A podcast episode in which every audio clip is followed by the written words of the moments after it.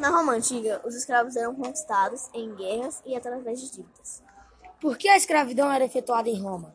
Para o entretenimento e diversão do povo, e principalmente para a produção de vinho e azeite.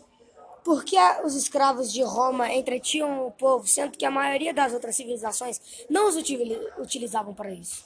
Com a grande expansão do povo romano, o governo entretinha o povo para eles esquecerem seus problemas políticos.